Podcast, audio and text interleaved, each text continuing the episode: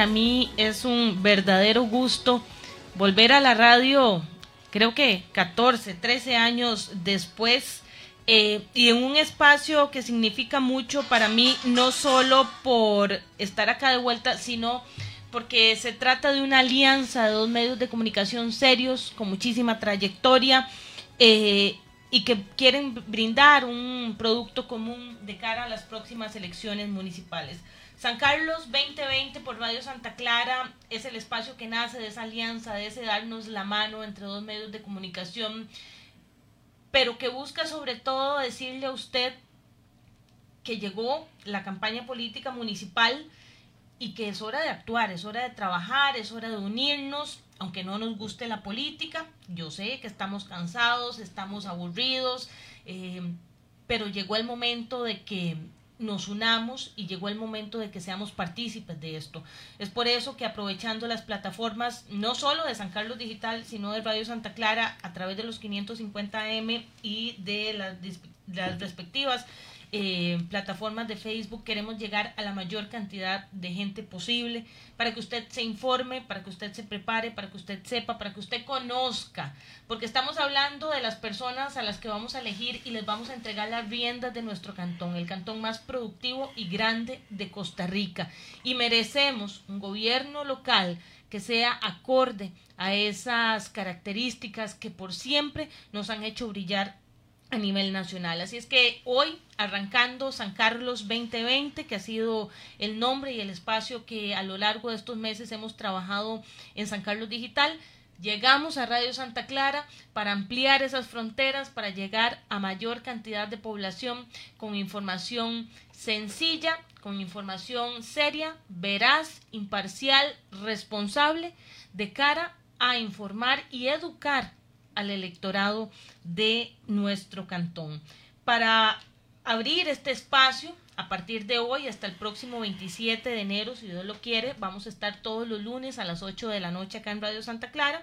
Y para arrancar hoy queremos hacer un análisis, no solo eh, de lo que va a hacer esta campaña, sino de lo que eh, pasó la campaña anterior y cuánto eso puede incidir en las próximas elecciones, porque hay cosas que analizar y hay cosas que eh, hablar. Agradezco a don Esteban Siles que hoy nos acompaña. Él es politólogo graduado de la Universidad de Costa Rica, especialista en comunicación política, probablemente una cara nueva para ustedes, pero es precisamente parte de eh, lo que queremos traer acá, gente nueva, propuestas frescas eh, a partir de que por primera vez, sentando un precedente, creo, dos medios de comunicación en San Carlos se dan la mano para generar un espacio común de cara a la política. Esteban, de verdad, muchísimas gracias por aceptar la invitación.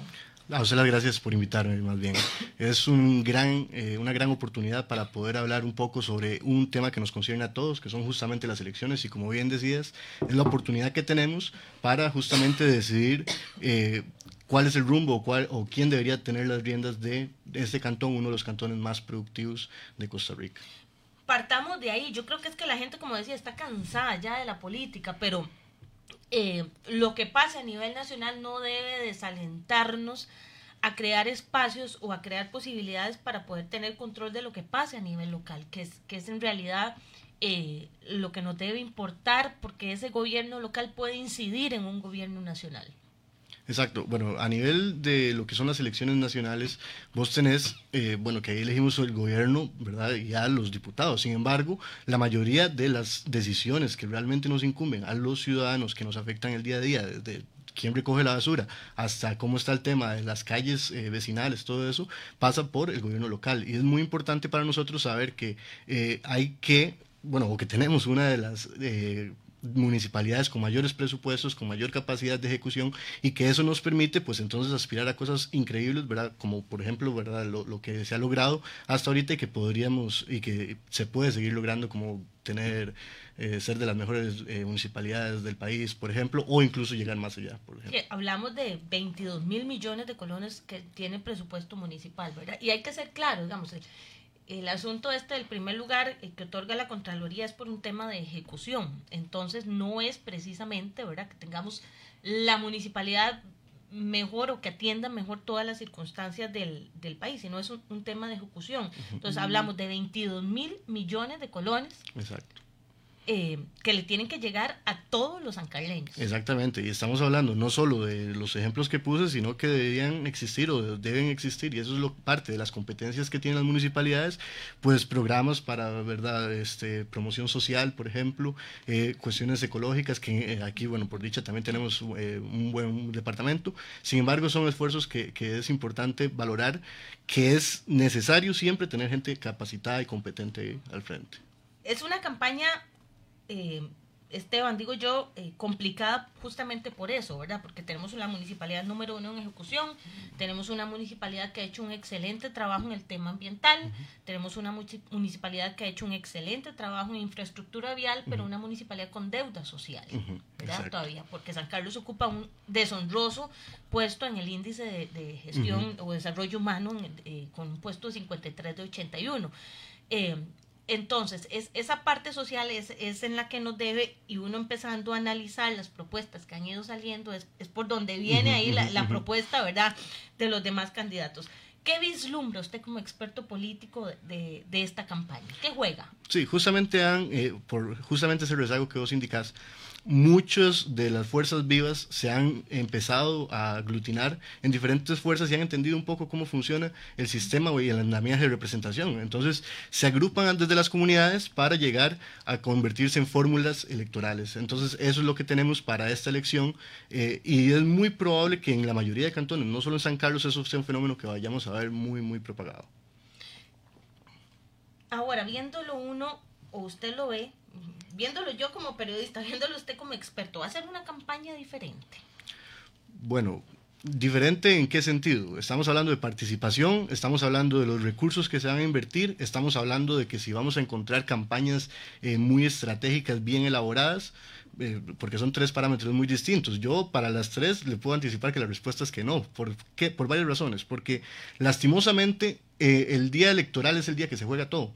Y ahí usted lo que va a tener es la, la conjunción de los sanguchitos, por, por, ¿verdad? Como suena, los sanguchitos, la gente, pollo o el picadillo. Exactamente, la gente, los carros y la gasolina que sirvan para ir a movilizar a las personas. Entonces, como tenés eh, tanta desventaja en ciertos, en ciertos casos, es muy probable que puedas ya saber cuáles son la mayoría de, de, o quiénes son los que van a poder cruzar la meta esa de tener un poquito ¿verdad? de caudal electoral que les permita ganar con, con una ventaja eh, consolidada. Si te pones a ver eh, mucho de lo que los electores eh, buscan a nivel de campañas publicitarias, a nivel ideológico, ha pasado a ser un asunto más de interés. Interés de, por ejemplo, que me arreglen al frente de la calle, que me, que me recojan las cosas de la basura, que haya siempre electricidad, que ese tipo de cosas, estén o no estén dentro del resorte de la municipalidad, la gente busca ¿verdad?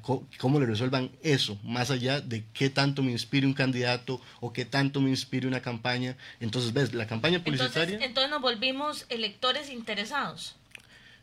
En, en, el sentido de que si no recibo algo a cambio, no voto por esa persona. Casi que la idiosincrasia ha marcado eso. O sea, si usted se pone a ver, eh, para los, no solo en las elecciones municipales, sino en las elecciones nacionales, es más probable, tiene más ventaja el oficialismo siempre ganar. ¿Por qué? Porque ya tiene una red de articulada alrededor, independientemente de cuál es el partido. O sea, es que eso no es un asunto de colores, ni un asunto que tenga que ver con cuál ideología, otra, es simplemente una, una cuestión de cómo se conforma el poder. Entonces, siempre va a haber una chance de que el poder se preserve a sí mismo. Entonces, si, si entendés que a nivel de aglutinar electores, a través de visibilizar, por ejemplo, nuevas figuras, nuevos candidatos, es, muy complicado porque no tenés eh, medios masivos, la gente no, no le gusta informarse de política, lastimosamente. Eh, son cuestiones que tenemos que analizar y decir, bueno, ok, no tenemos esa figura de showman, una persona que es tan conocida que no hay, que no, no hay necesidad de presentarlo como por decir un futbolista, qué sé yo, por poner un ejemplo, ¿verdad? Aquí nos pasaría, eh, y, está viendo uno ese fenómeno, no solo en Costa Rica, sino en todas las democracias occidentales, de, de la farandulización de la política. Entonces, tenés a la persona popular antes que una buena idea. Eso es lo que va a determinar la elección. Entonces, estamos más o menos jugando en esa misma liga nosotros. Bueno, en San Carlos, a vista de que no tenemos farándula en la política, dichosamente, dichosamente, eh, pero tenemos un viejo conocido, ¿verdad? Que es el, actual alcalde con más de 20 años a, la cabeza de, la municipalidad. ¿Qué papel juegan en todas esas estructuras viejas eh, contra las, las nuevas estructuras? Eh, sobre todo porque hemos visto ese, renacer de partidos políticos, em, incluso con un partido político cantonal, em, y con partidos, los, los partidos tradicionales, pero que refrescaron eh, sus propuestas, ¿verdad? pero eso sabemos, eh, los que manejamos un poco de política, sabemos que eso significa prácticamente resurgir desde las estructuras. Entonces tenemos una estructura consolidada, el viejo conocido, contra un montón de estructuras nuevas. Sí, y es algo que a lo interno de los partidos también ocurre. O sea, los, hay liderazgos que se consolidan pero debajo de ellos hay muchos liderazgos que no se llegan a visibilizar. Eso pasa en todos los partidos políticos. ¿Qué es lo que ocurre? Que cuando ya entras en un escenario de contienda electoral, que sabes que son, de que es una operación de seis meses, que en esos seis meses tenés que ir a convencer a la gente, tenés que ir a acercarte, ahí ya se complica un poco porque la gente siempre va a buscar la cara conocida, o la mayoría de las veces. ¿Dónde no lo van a hacer? Las grandes urbes. Ciudad Quesada, bueno, San Carlos no, es, no tiene grandes urbes, pero tal vez el foco poblacional es Ciudad Quesada. Y si vos ves eh, los resultados en la última elección, fueron en todo, todo, todo el cantón conservadores, quien ganó, y estoy hablando de la segunda ronda electoral 2018, ¿verdad? Estamos hablando que todos los que ganaron en los distritos fueron conservadores, o, el ganador de los distritos fue conservador, mientras que Ciudad Quesada lo ganó este voto como progresista. Entonces, si te pones a ver un poco los tintes ideológicos que hay en los otros partidos, no estás consiguiendo algo que compagine con ninguno de esos dos grupos, ¿verdad? Y quien compagina, pues ya está en, algún lado agrupado. Entonces, realmente, a mí me encantaría decir que va a ser una contienda abierta, sin embargo, es muy difícil que ese escenario llegue a ocurrir. ¿Qué elementos nuevos puede incluir esta campaña? Pues vamos a ver. Hay posibilidades de hacer una especie de, vamos a ver, y no quiero, ¿verdad? Que esto sea lo que ocurra claramente, pero es muy probable que empiece una... Aquí estamos hablando de posibilidades, ¿verdad? No, no, de lo que vaya a ocurrir. El, análisis de hoy es de lo que podemos los ancarleños encontrarnos al paso de la de la campaña que dicho sea de paso, eh, oficialmente es convocada por el Tribunal Supremo de Elecciones el próximo 2 de Exacto, estamos a 139 días de las elecciones, entonces como la capacidad de darse a conocer es tan poca en tan poco tiempo, pues va a ocurrir muy probablemente mucho ataque y ese ataque está fundado porque, sea como sea, eh, existen, bueno, candidatos, ¿verdad?, que, que va con causas abiertas, eh, cuestiones, ¿verdad?, que están en el camino y que le da de alguna forma capital político a la oposición para que se agarre de ahí. Sin embargo, eh, ¿qué tanto le interesará a la gente esa guerra de sacar trapos sucios, como se puede decir, ¿Qué tanto le interesará? Eso sí está, es una tómbola, porque siempre vas a tener, puede ser cualquier resultado, puede que te juegue a favor o en contra. Ese tema lo, lo, tenemos para otro, para otro bloque que es lo malo y lo feo que se viene para esta campaña. Entonces, dejémoslo ahí, Esteban. Hablemos un poco también la cantidad, de, la cantidad de candidatos. Hablamos que en 2016 teníamos ocho candidatos, para este tenemos ocho actualmente confirmados, más uno que es el Republicano Social Cristiano, que todavía está ahí en, con el tema de, de la Asamblea. Esa cantidad de candidatos, usted lo mencionaba ahora, ¿verdad? El, el, que la gente se identifique con un candidato, pero de qué forma distribuye, ¿verdad? el, caudal electoral. Sí, hay que echar un poco para atrás la historia. Recordar que esta es la cuarta, si no me quinta elección que vamos a tener apenas. Eh, la primera vez que se eligió fue en 2002 y a partir de ahí hemos tenido un aumento de la participación, sea como sea. Eh, tenés que ese aumento de la participación sumado a estas hambres, ¿verdad? De, ver nuevo liderazgo que hablamos de ciertas personas y, ese interés que, está, que se está demostrando por seguir algunas figuras, eh, nos puede indicar que tarde o temprano los candidatos van a tener opciones de buscar más o tener más votantes. Ahora bien, al ser ocho candidatos, las posibilidades de arrastrar voto es muy poca. ¿Por qué? Porque eh, ocurre un fenómeno siempre en, las elecciones que es el voto útil. La gente no se va con quien va a perder, porque eso tal vez una parte ya muy elemental del ser humano. Usted no quiere sentirse perdedor, aunque no tenga nada que ver en la política y ni sepa muy bien qué es lo que se está eligiendo. Entonces, como eso te juega en contra, si estás en oposición y si tenés posibilidades mínimas de visibilizarte, entonces es pues meterle otro, ¿verdad? otro más, este, eh, para, de, que es al final de cuentas lo que te va a marcar la cancha para poder llegar a participar. Entonces, si vemos las elecciones del 2016, antes lo hablábamos, ¿verdad? Vos sacaste el dato de que si sumamos la cantidad de votos que tuvieron todos los partidos de oposición, pues superan a la cantidad de votos que tuvo el partido oficialista pues resulta y sucede que aún así, entre los dos sumados, no te vas a encontrar la cantidad de personas que están en el abstencionismo. 47 mil votos frente a 23 mil y frente a 17 mil, creo que por ahí andaba.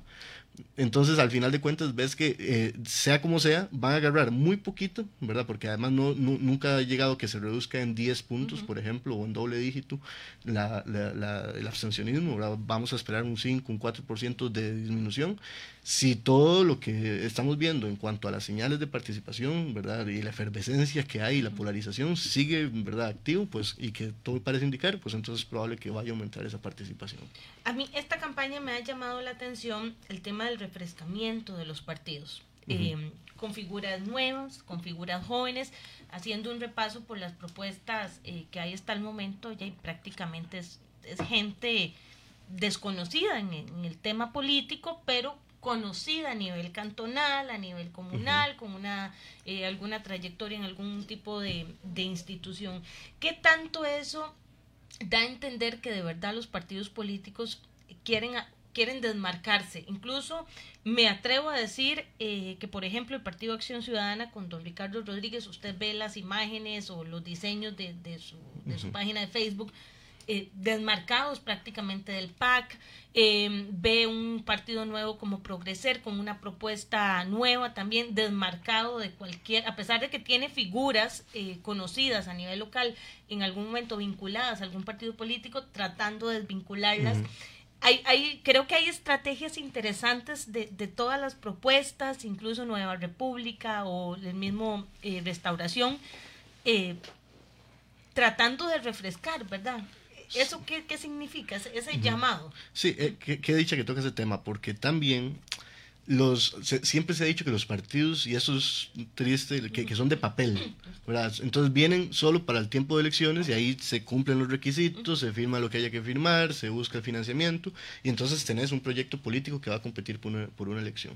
Sin embargo, la parte de instruir sus cuadros, tener personas, ¿verdad? Siempre eh, ideando o haciendo, eh, ¿verdad? Un poco de pensamiento político, cuál va a ser nuestro norte, cuál va a ser, eso cuesta muchísimo porque requiere horas de inversión, requiere mucho consenso consentimiento, ¿verdad? Consenso, perdón, entre las diferentes partes y, bueno, y además que legalmente Costa Rica te obliga a tener una estructura ya definida con una Asamblea Nacional y, ¿verdad? Todo lo que va para abajo. Hay que cumplir requisitos. Eh, exacto, entonces sea como sea, eh, se vuelve un poco cara la participación política, ¿verdad? Porque, o el de nuevo, el tema económico, sea como sea, sí, sí requiere, ¿verdad? Una atención especial.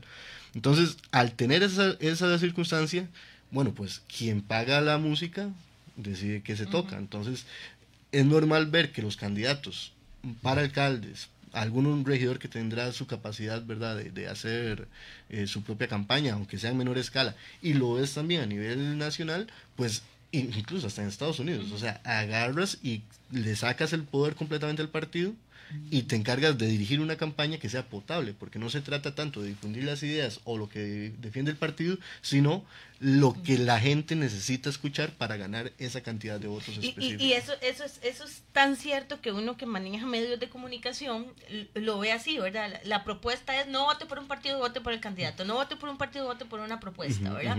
Entonces, eh, y es parte, me imagino de que la gente está cansada de la política. Entonces, vota por tu vecino, vota por tu amigo, pero no, no votes por el partido. Y en la última semana es no vote o vote en contra de aquel, ¿verdad? Porque ya ahí se empiezan a ver un poco más las, las estrategias ya en el nivel más, ¿cómo se dice? Ya la última estrategia, la última milla. Eh, algo importante es que vos vas a ver siempre que los candidatos, eh, cuando, cuando llega ese momento, ¿verdad?, de poder eh, eh, establecer ya una conexión con los electores, de poder hacer un discurso político, etcétera, no va a tener la capacidad de articularlo porque realmente la mayoría de gente, como usted bien lo dijo antes, de que dicha que usted me, me, da la, la, pista para empezar, la mayoría de gente que les va a ayudar son sus amigos, sus familiares, porque si ves de nuevo los números de las elecciones municipales, el abstencionismo que para las elecciones nacionales está en 30 y resto, para las elecciones eh, locales estuvo en 54 aquí en el cantón, en, en, la última, cuando incluso antes estuvo en 70 y resto. Eh, ¿verdad? Entonces, esa cantidad de, de, de diferencia, ¿verdad? Es, una, es ¿verdad? algo que nos ha eh, hecho ¿verdad? recalcular muchísimo esta estrategia. Vamos, vamos a hacer la primera pausa, se nos va el tiempo eh, volando. Vamos a hacer la primera pausa así rapidísimo y ya volvemos. Muchísimas gracias a la gente que está ahí conectada, que nos hace sus reportes de sintonía, no solo acá a nivel de San Carlos, sino fuera de nuestras fronteras. Así es que vamos a una pausa así rapidísima. Ya volvemos con Esteban Siles en este su estreno de San Carlos 2020 a través de Radio Santa Clara.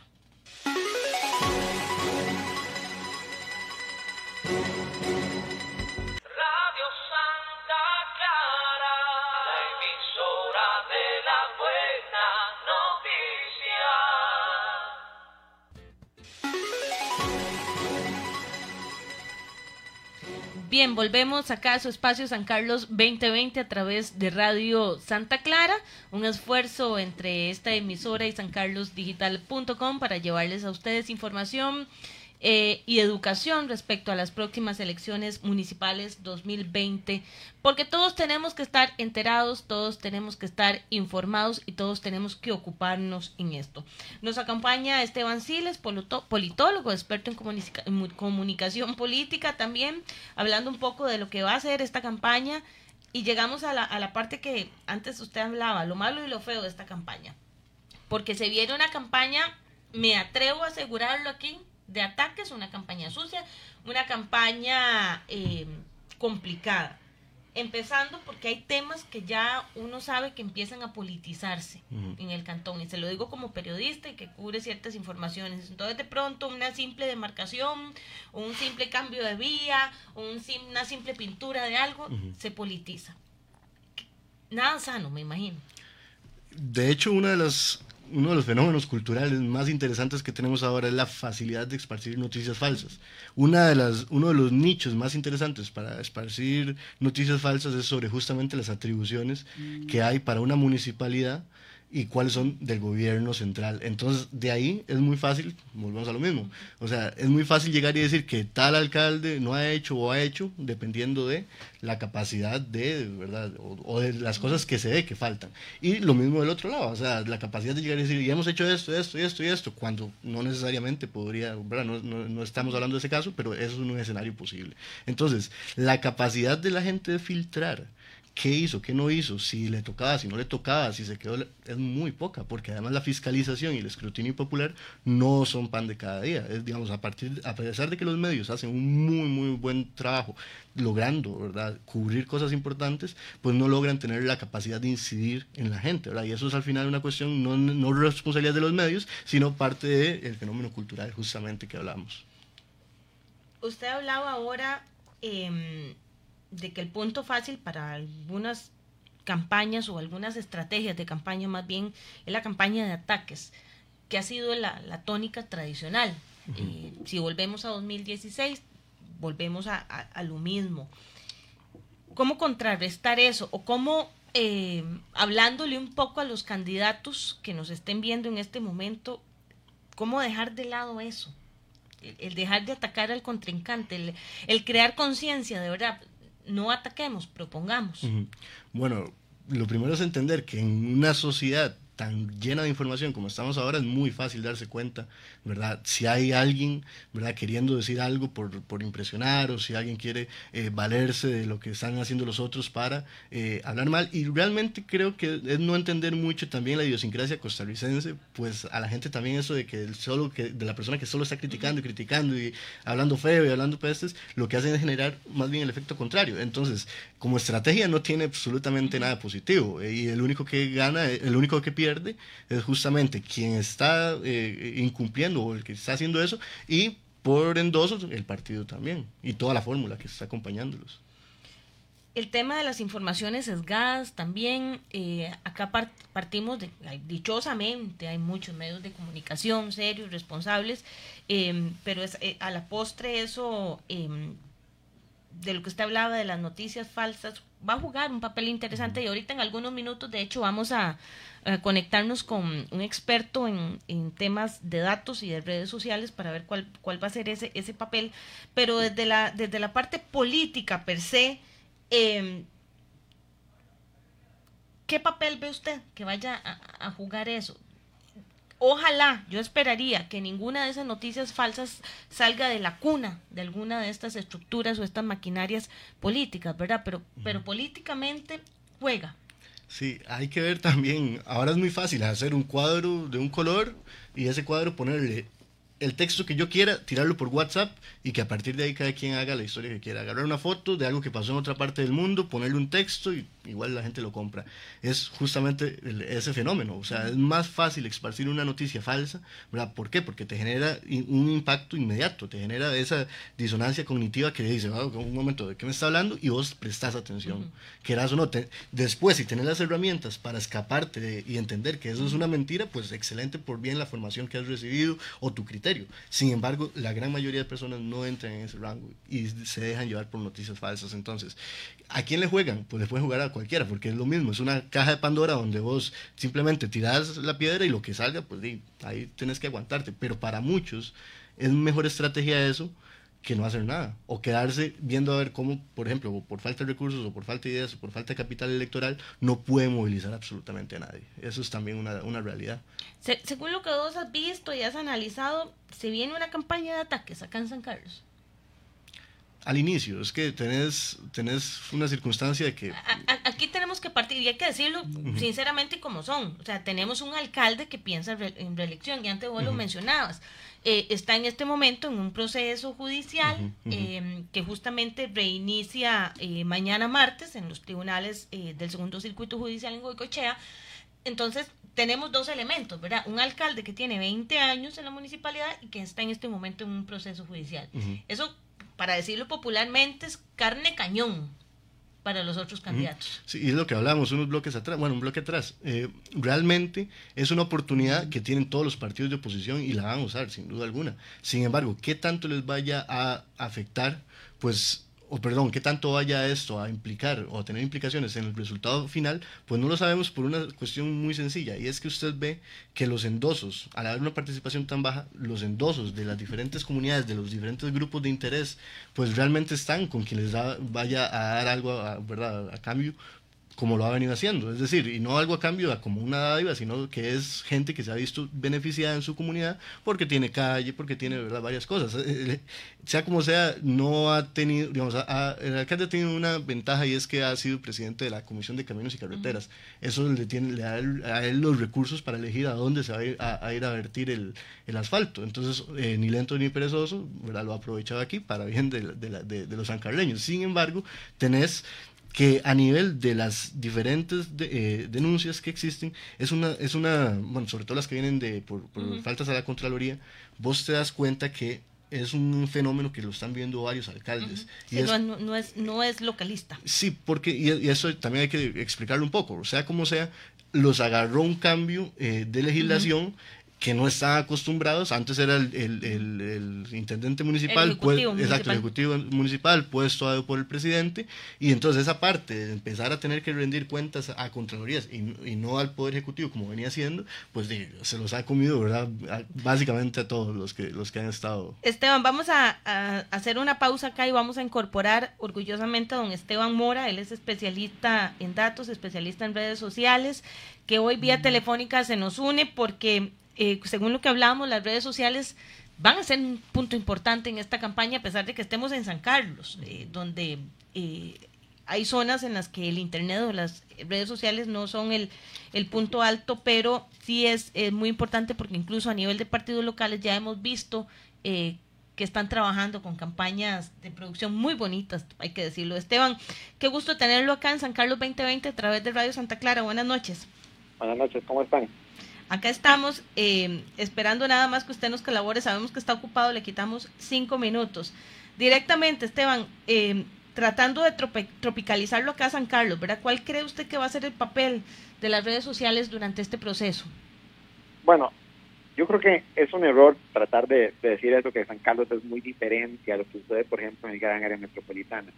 Si bien es cierto, San Carlos es súper grande, es un cantón con mucha variedad, hay una zona, llamémosla urbana y otra zona más rural, y puede ser que las redes no lleguen, la filosofía es exactamente la misma. O sea, una red social, por cuestiones de algoritmos y por cuestiones de audiencia, jamás va a tocar a todas las personas de un cantón particular. O sea, hay N cantidad de variables que influyen para que el contenido se le muestre a una persona. Pero lo más importante del uso de las redes sociales es que esto, a fin de cuentas, se trata de personas, no se trata de usuarios de una red social.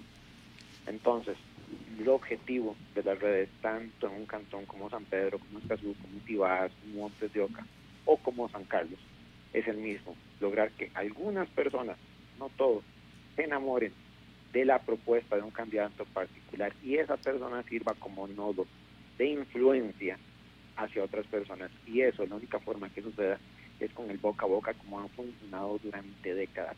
Hay que convencer a unos cuantos, los cuales van a ir poco a poco transportando el mensaje.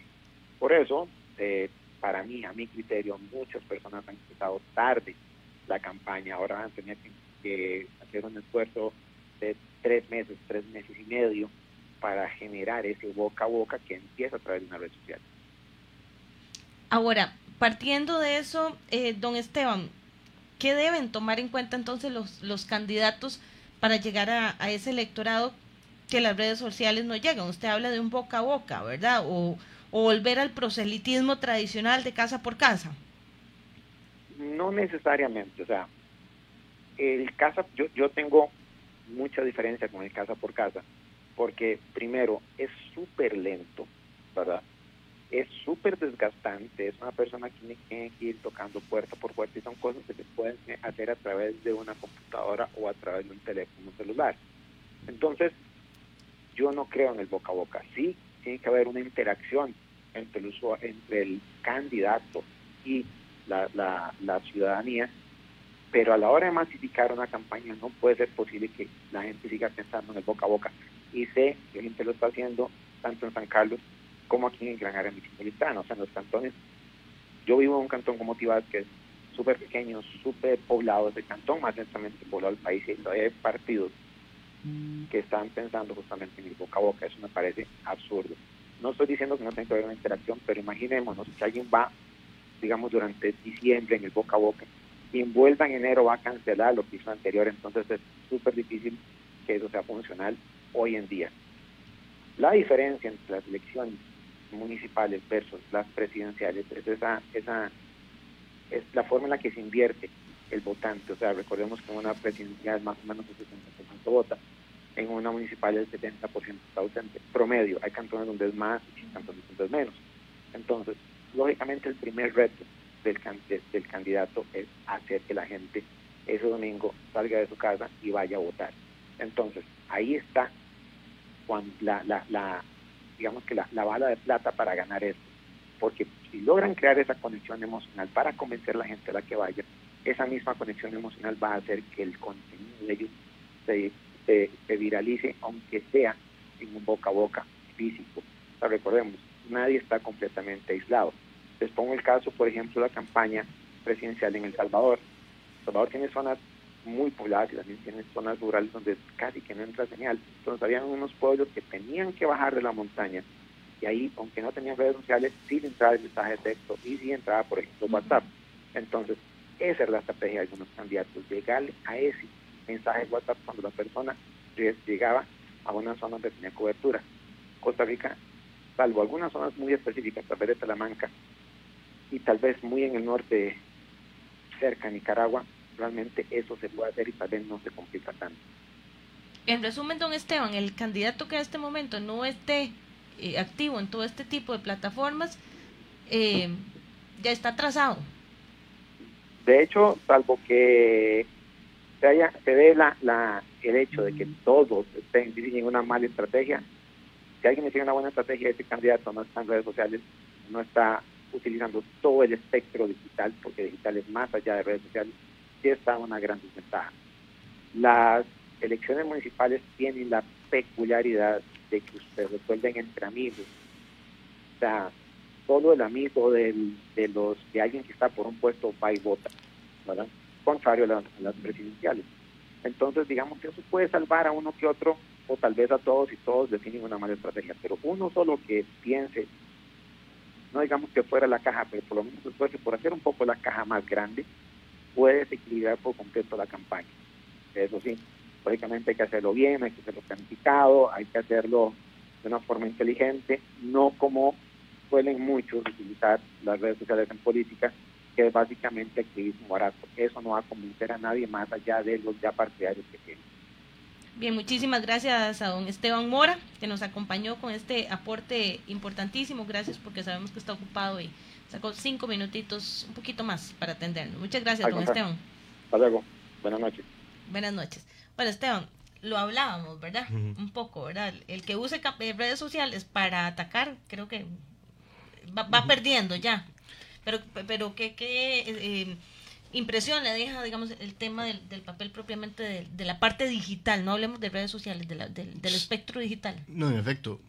Tenés, lo primero que hay que entender es la capacidad que te da la, todas las plataformas de segmentar el mensaje. Entonces, ya ahí vos puedes trabajar cuantos perfiles querás. Entonces vos decís, bueno, que voy a tener mi página, ¿verdad? Y voy a hacer 10 este, grupos, ¿verdad? De, ciudadano al cual me voy a enfocar, que eso le, llamamos, ¿verdad? 10 perfiles que van a votar por A, por B, por C, por, eh, ¿verdad? Dependiendo de la circunstancia. Y a partir de ahí genero eh, mensajes preelaborados, como bien lo dijo, bien planificados, de qué días voy a tirar tal mensaje para tal audiencia. No es como el gran este, anuncio de valla publicitaria que ahí está y pasan 5.000 carros al frente todo el día y realmente no, no hay interacción. Ahí es todo lo contrario.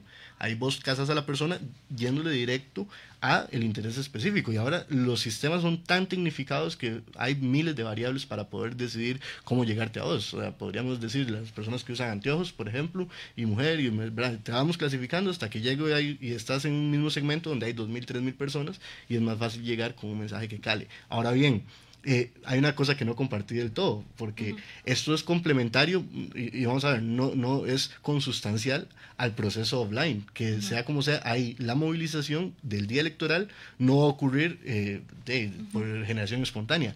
Vos tenés que ir a ciertos lugares que son los bastiones, a donde vas a buscar a fulano, sutano, mengano, que son los que te van a ayudar con el carrito, con los el, el, casa por casa sigue siendo eh, el proselitismo que llamamos el casa por casa sigue siendo parte importante de la campaña pese a redes sociales. No lo puedes descartar. En el momento que lo descartas, pues ahí sí.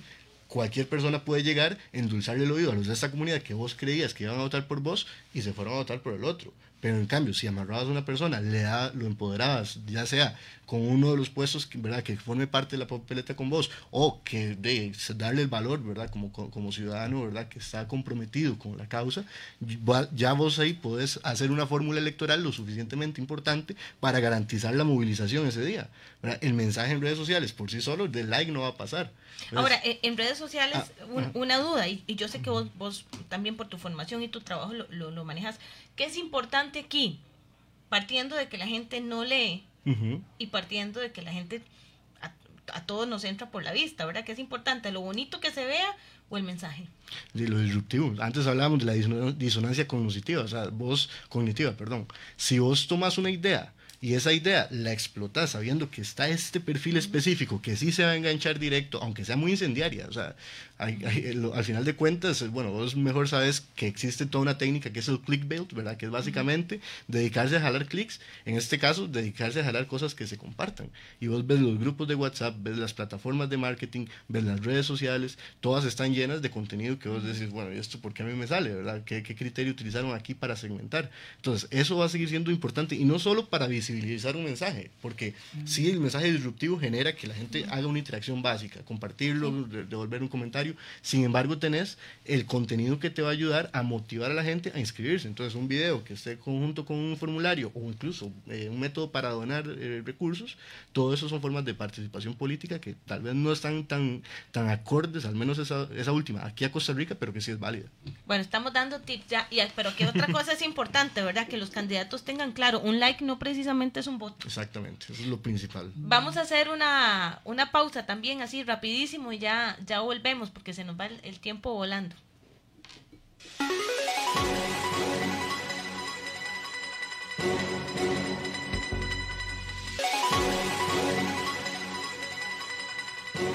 Bien, volvemos en este estreno de San Carlos 2020 a través de Radio Santa Clara, un esfuerzo conjunto de la emisora y de sancarlosdigital.com de cara a las próximas elecciones municipales. Nos quedan nueve minutos, Ávila, nueve minutos nos quedan de programa, ¿verdad? Más o menos. Entonces, rápidamente. Esteban, bueno, hablábamos, eh, ahora ya cerramos el tema de redes sociales diciéndole a los candidatos, porque ahí yo veo que a veces ponen, llegamos a no sé cuánto y que compartimos no sé cuánto, un voto, un like no significa un voto, un compartido tampoco significa un voto, ¿verdad? Entonces, para que estemos claros en eso, entremos a las perspectivas que vienen haciendo un análisis de los datos de 2016, que creo que es importante, ahora lo mencionamos a, a grandes rasgos, pero revisando eh, de prácticamente las elecciones pasadas, en primer lugar estuvo el abstencionismo, en segundo lugar la oposición y en tercer lugar el oficialismo, que es lo que tenemos actualmente. Exactamente. Bueno, como no tenés el mismo escenario de un umbral electoral del 40%, pues realmente lo que hay que tener es mayoría. Entonces, a partir de eso vas a tener que o hay incentivo para unirse en torno a un proyecto común, ¿verdad? O simplemente, de, pues no, no, no, no va a haber forma, ¿verdad? Ahora bien, forma de competir, ¿verdad? Lo que ocurre es lo siguiente, eh, tenés que compatibilizar personalidades, ideas, proyectos políticos, tenés eh, ideologías, ahora hasta creencias, entonces todo eso eh, se vuelve un poco complicado, ¿verdad? Meterlo en una sola propuesta política y llegarle a la suficiente cantidad de personas, porque no es que vos llegas y decís, estos son mis electores y se vienen todos en suma, ¿verdad? Con vos, o sea, habrá gente que dice, no, pero ya eso a mí no me gustó y yo prefiero entonces aquí o prefiero allá o prefiero ni siquiera llegar. Entonces, tenemos la opción, eh, y sí lo, lo, veníamos hablando, respecto al 2002, eh, la participación ha aumentado. En 2002 tuvimos 24%, para el 2016 teníamos ya un 48% eh, de participación. Entonces, va, va en aumento, probablemente toda esta efervescencia que hay ahora en torno a la política, política vaya a generar un aumento, pero no tan grande, no de dos dígitos. Sin embargo, los otros partidos no los veo yo haciendo una coalición. Tienen hasta el 4 de octubre, pero, no, lo ve uno. Eh, quedan realmente dos semanas, no va a haber forma de operativizarlo, como bien dijo antes Esteban. Si no lo habían hecho hasta ahorita, en todavía seis meses atrás ya viene siendo menos, eh, siendo poco. Aquí el análisis interesante y me atrevo a decir que probablemente eh, sea el mismo comportamiento para estas elecciones. Eh, ya la oposición ganó por 5 mil votos en 2016 al, actual eh, alcalde. Quiere decir que el alcalde no fue electo por mayoría de votos, sino por una cuestión circunstancial. Uno, liderado por el abstencionismo, que hablamos de 58%, y segundo, por la gran cantidad de partidos políticos que había. En aquel momento hablábamos de ocho opciones y, en este momento vamos por nueve. Sí, la que menos tuvo, tuvo 400 votos. Eso es básicamente los amigos, unos cuantos familiares y de alguna persona por allá que haya querido ¿verdad? realmente comprometerse o votar a lo loco, porque realmente 400 es muy poco para un, para un 110 mil electores, creo que fueron, por ahí andaba. Entonces, hubo, hubo más nulos. Imagínense. Entonces, ves, eh, realmente los partidos tienen que entender también cuáles son sus posibilidades reales, cuáles son sus limitaciones y a partir de ahí elaborar su estrategia. No tanto creer que de yo soy X persona con cierto conocimiento y a partir de ahí tienen que hacerme caso, ¿verdad? ¿Siente usted que, hay eso, que es ciertas ansias de, figurar, de poder, no sé, de, ir cada uno por su cuenta y no lograr ese, esa, esa alianza conjunta? Porque siempre el problema con las alianzas y en, estas, en esta eh, pre-campaña pasó que hubo intenciones de alianzas, pero un partido quería liderar y el otro también, y el otro no quería ir abajo. Entonces, ¿dónde queda el objetivo común y dónde quedan los intereses políticos? Partidarios. Sí, es que hay lo primero es la visión, digamos, no, las, las, visiones entre partidos no son compatibles, las visiones de, líderes dentro de los mismos partidos tampoco son compatibles y a partir de ahí generan siempre se generan siempre roces en los eh, ¿verdad? procesos partidarios internos internos que generan que termine siendo verdad un liderazgo endeble. Entonces, llegar y sumar un liderazgo endeble con otro liderazgo endeble no te va a generar verdad un proyecto muy consolidado en el largo plazo, porque la misma gente que se quedó por debajo o por fuera de, esa, de, ser esa cara a nivel de partido, va a estar reclamando, ¿verdad? Que por qué se termina haciendo eso, que era mejor candidato yo, entonces se termina complicando. A eso súmele, y eso sí, ya lo, mencioné, pero no deja de ser importante, la capacidad de poder articular una idea común. Es que no es fácil. Y además de que... Sobre todo por un tema, mm, como lo decía, de ideologías y ahora creencias. Sí, y, y, proyectos, porque hay gente que creerá que a la municipalidad le toca hacer tal cosa y que tiene que hacer esto, esto y esto y esto. Y al final de cuentas incluso se puede conseguir una demanda, una denuncia, por justamente ir en contra de las leyes de administración pública.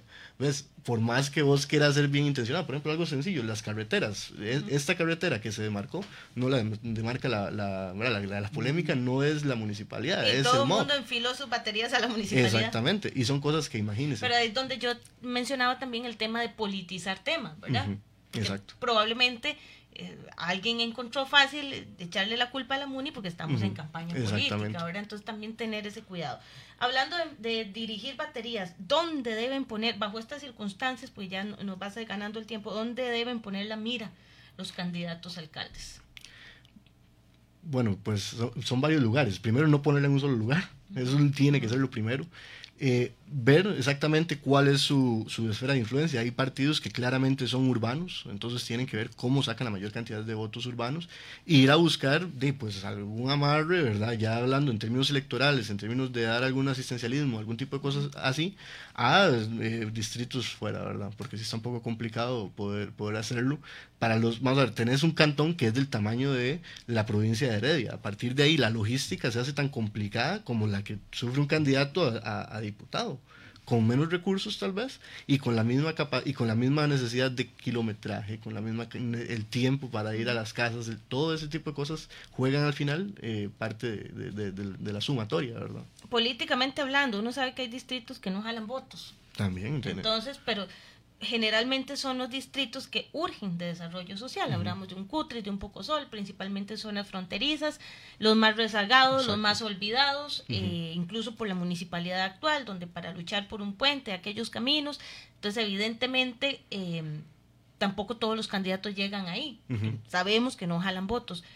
eso es un voto útil es que hay una densidad poblacional que no puedes obviar. Al final hay una matemática en esto, o sea, tantas personas que, van a votar. es el distrito más grande del cantón. En términos de extensión territorial, pero la mayoría son piñas. O sea, hay mucha gente viviendo en ese distrito, pero es uno de los que tiene menos población. Lo que hay es mucha extensión de terreno en cultivos. Entonces, realmente, a nivel de una estrategia, es más, verlo así, ¿cuántas escuelas hay de, por ejemplo, Muelle hasta, eh, no sé, Copper, se me ocurre?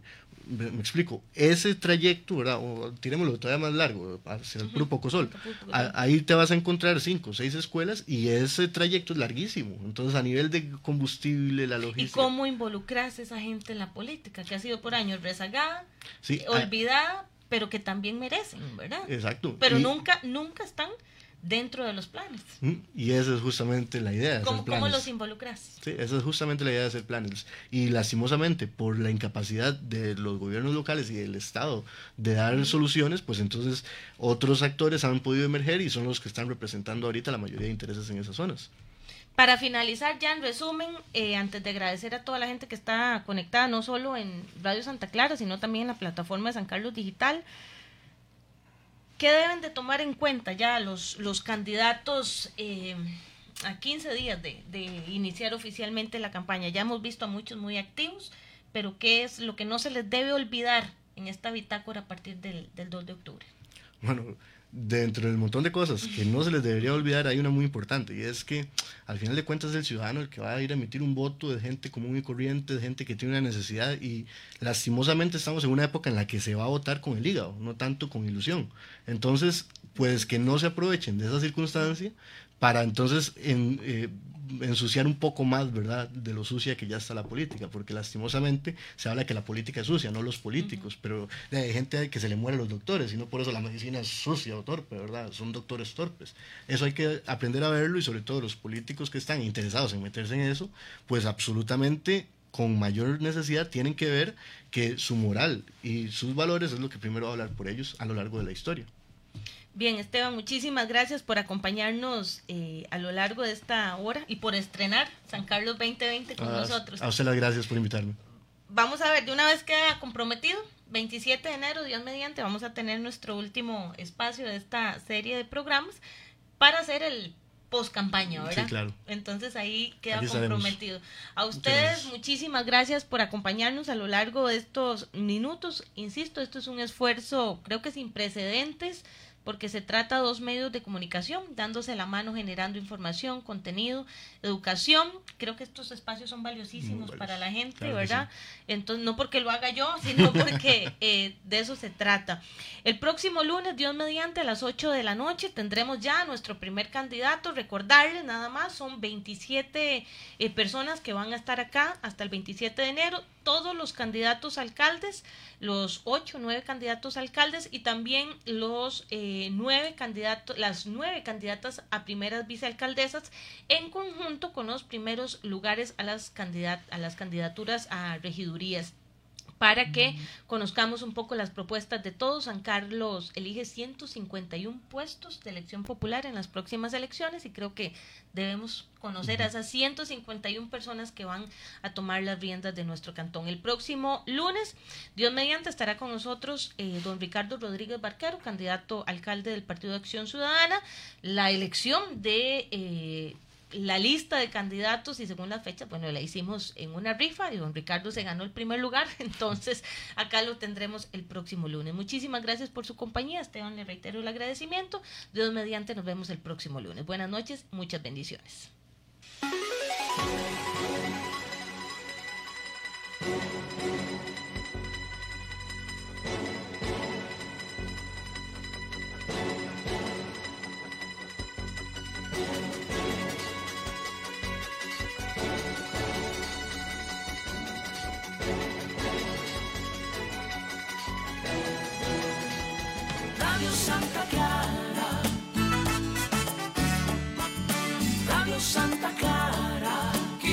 150.